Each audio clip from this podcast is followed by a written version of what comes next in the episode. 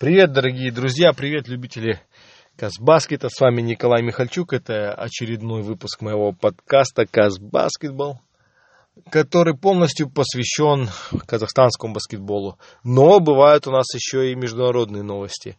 Э, сейчас подкасты в основном это ответы на ваши вопросы. Ну и перейдем сразу к вопросам.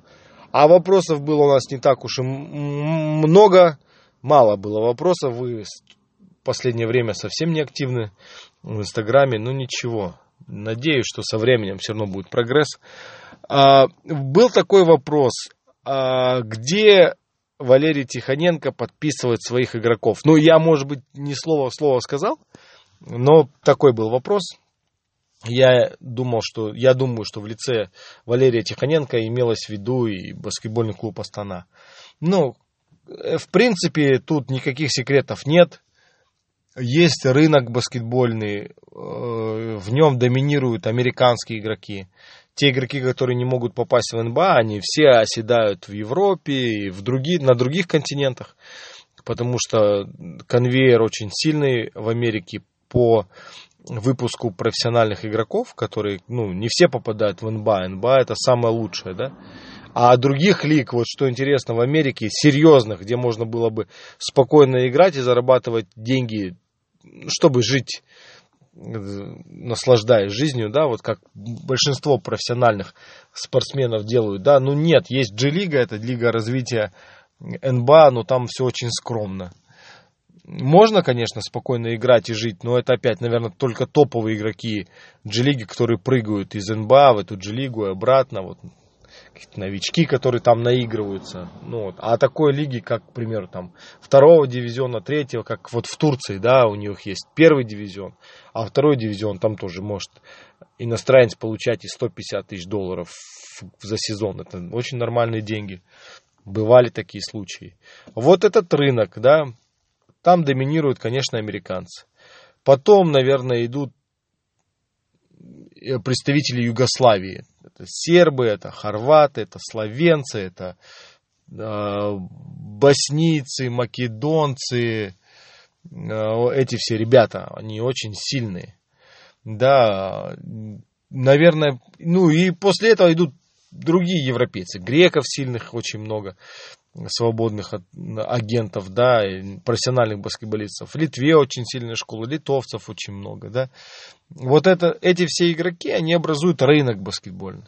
У каждого игрока, который более-менее себя что-то представляет, у него есть агент.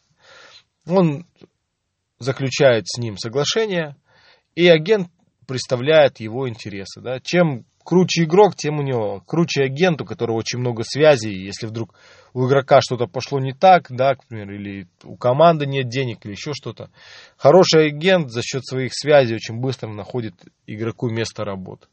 Если ты игрок, который только начинает свои первые шаги, у тебя агент не очень. И, скорее всего, ты будешь где-то во втором дивизионе играть какой-нибудь нормальной европейской страны и потихоньку подниматься вверх, да, до уровня лиги ВТБ, Еврокубка, Евролиги. Это топовые лиги, где можешь зарабатывать хорошие деньги.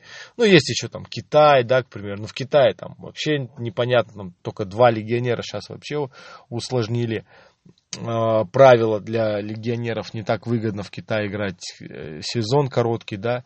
Есть какие-то другие лиги, там Латинская Америка есть, там есть в Австралии неплохая лига, но их тоже так по пальцам можно пересчитать солидные лиги, где игрок как легионер выступая будет зарабатывать приличные деньги. Все остальное это так, молодые игроки, которые пытаются куда-то выйти на какой-то уровень, или те игроки, которые просто, ну реально, не могут в офисе сидеть, или, я не знаю, там, на базаре чем-то торговать, они понимают, что вот, ну вот, на площадке он может себя находит в другом каком-то ремесле, он не будет себя комфортно чувствовать. Ну, поэтому он и будет играть за 2000 евро, за полторы, но играть ему не надо будет заниматься чем-то другим. Вот теперь мы перешли, извините за такой долгий рассказ, вот мы теперь перешли к баскетбольному клубу Астана. Были времена, когда у баскетбольного клуба Астана был очень сильный бюджет, да, в сравнении даже с многими очень серьезными европейскими командами. Ну, тогда работали с топовыми агентами. Сейчас когда бюджет поменьше, работают с какими-то молодыми агентами, с агентами региональными, да, там можно с русской агентурой работать, с ними легче работать, они на одном языке говорят, и у них игроки попадаются неплохие, да. Вот это, эти агенты, они высылают, да, к клубу, тренеру, генеральному менеджеру профайлы игроков, говорят, вот есть такой парень, вот он неплохо сыграл, там, да, или этот будет перс на перспективу, этот, может быть, уже сейчас даст какой-то результат. Ну и там тренер подбирает, кто ему нужен, по позициям, конечно же, по каким-то, по какому-то скиллсету, набору навыков, который нужен. Э, этой команде, да, чего-то не хватает. Ну и плюс, конечно, местные игроки. Местные игроки, они всегда, это в Казахстане у них агентов нет, они сами по себе там как-то договариваются, что очень сложно. В России все серьезные русские игроки, они подписаны, у них есть агенты, потому что у них хорошие зарплаты, и агент с этого может поиметь э, достаточно неплохой процент, тем самым обеспечив себе зарплату. Вот так ищут. И среди вот этого рынка баскетбольных свободных агентов, да, ребят, кто ищет работу, можно найти достаточно сильных игроков. Вот как, к примеру, в прошлом сезоне Астана очень здорово нашла игроков. Это заслуга менеджмента, главного тренера, конечно, у него видение было, он подобрал их. Можно ли еще раз так найти игроков? Ну, я бы сказал, что очень сложно, потому что Всегда бывает, ты подпишешь 5 легионеров, и всегда из них один может быть полутравмированный, или может быть у него какие-то а, психологически он не готов к, а, выступать там в Восточной Европе, да, и там в Азии, в Казахстане, к примеру. Ну, разные моменты бывают. Ну, вот я вам вот этот процесс селекции кратко объяснил, думаю, э, я недалеко там от правды, как есть, так вот и есть.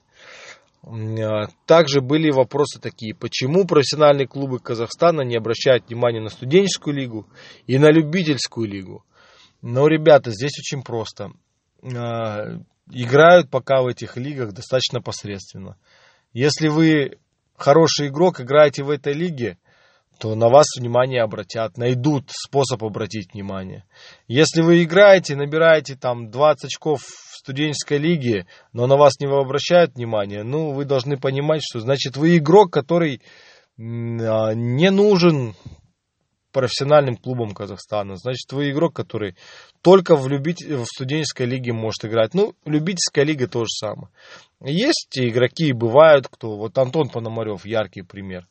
Он в, любительской, в любительском баскетболе этот сезон провел, и, как я слышал, там, краем уха, вроде бы хочет вернуться в профессиональный. Конечно, он вернется, потому что у него есть резюме, и многие команды захотят его взять.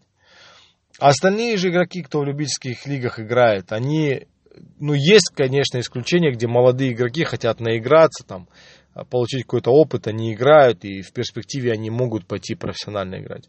Но если вам там, я не знаю, 27 лет, и вы играете в любительской лиге, и набираете в любительской лиге по 7 очков, ну, я думаю, по 7, по 10, я думаю, не стоит вам обольщаться и думать, что зря кто-то не обращает на вас внимания. Студенческая лига это то же самое на самом деле, потому что пока еще э, шаги делает Федерация баскетбола Казахстана, чтобы сделать этот вот транзит, да, чтобы игроки с любительской лиги переходили э, транзитом в профессиональные команды. Но на это нужно время, нужно выстроить систему, нужно выстроить а, хорошую конкурентоспособную лигу, сильную, где бы тренерская мысль была, где были, опять же, вот эти игроки, они должны выходить с какой-то школьной лиги, да, что у них уже базовый набор навыков очень сильный, да, база, и они там рубятся, и те же самые клубы, клубы профессиональные смотрят, окей, вот этот парень, да, этот мне очень нравится, а этот не очень нравится, да, вот этого я хотел бы взять. Но опять же, зачастую у клубов у них есть своя система, где они кадров молодых готовят. И часто играют в любительской лиге те, кто уже заиграны а, в профессиональных командах. Это очень комплексный вопрос. Здесь как в Америке не получится. Я не вижу этого, что да, система драфта, там студент, потом профессионал. Я этого пока в ближайшее время не вижу, сложно. Сейчас как-то, не знаю, я, я пока вот этого не вижу. Но стремиться к этому стоит, не стоит, тоже сложный вопрос. То, что студенческая лига есть, это очень хорошо. То, что она развивается, То, что проходят игры постоянно, это здорово, но нужно, чтобы уровень самой лиги, да, я имею в виду именно баскетбольный уровень, он каждый год рос, тогда будет намного интересней. И тогда уже в дальнейшем, возможно, какие-то игроки, которые по каким-то причинам не попали э, на карандаш клубов, да, в раннем возрасте, я не знаю, в 14, 15, 16 лет, они потом за счет студенческой лиги попадут. Э, и у них будет шанс играть э, в профессиональной команде. Ну, вот такие у меня как бы мысли по этому поводу. вот это те вопросы, которые вы задавали. А, что еще интересного? Ну, э, по... я пытаюсь на своем сайте casbasketball.blog сделать таблицу а, переходов, кто куда перешел, кто где остался. Пока информация открытая только у Астаны. С некоторыми... А, Каспий тоже предоставил информацию достаточно э, в полной картине, я тоже это выложил.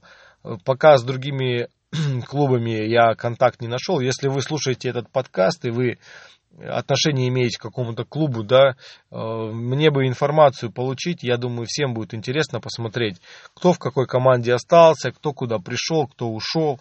Я думаю, для болельщиков, кто за Национальной лигой следит, а таких, я думаю, что немного, но и немало, да, чуть-чуть есть.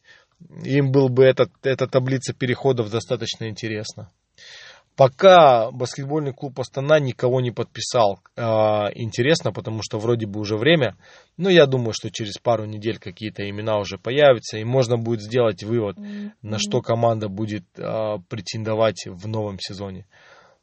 Ну вот такой был небольшой подкаст. Спасибо огромное, что вы со мной. Давайте будем общаться, а, делиться своим мнением. Опять же, можно спокойно на Фейсбуке, на Инстаграме.